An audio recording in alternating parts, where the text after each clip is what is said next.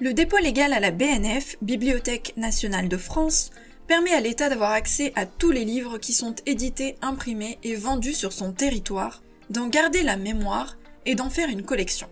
Ce dépôt est obligatoire et gratuit en dehors du coût du livre imprimé.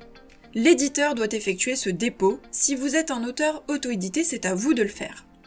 Le dépôt légal est obligatoire pour tous les livres à partir du moment où ils sont mis à la disposition du public, c'est-à-dire qu'ils dépassent le cadre familial, qu'ils soient vendus ou distribués à titre gratuit. Les livres numériques sont concernés par ce dépôt, mais il n'y a aucune démarche à effectuer. Les étapes sont les suivantes. S'inscrire sur le site de la BNF, remplir le formulaire, imprimer la copie de la déclaration et la glisser dans l'enveloppe avec son livre imprimé, sur l'enveloppe, vous indiquez l'adresse de la BNF et sachez que cet envoi bénéficie d'une franchise postale. Il suffit d'indiquer la mention franchise postale, dépôt légal, article L132-1 du Code du patrimoine. Si le bureau de poste refuse l'envoi, ce qui peut arriver, il faut leur dire de vérifier une note interne à leur service qui s'appelle procédure de traitement des envois au titre du dépôt légal.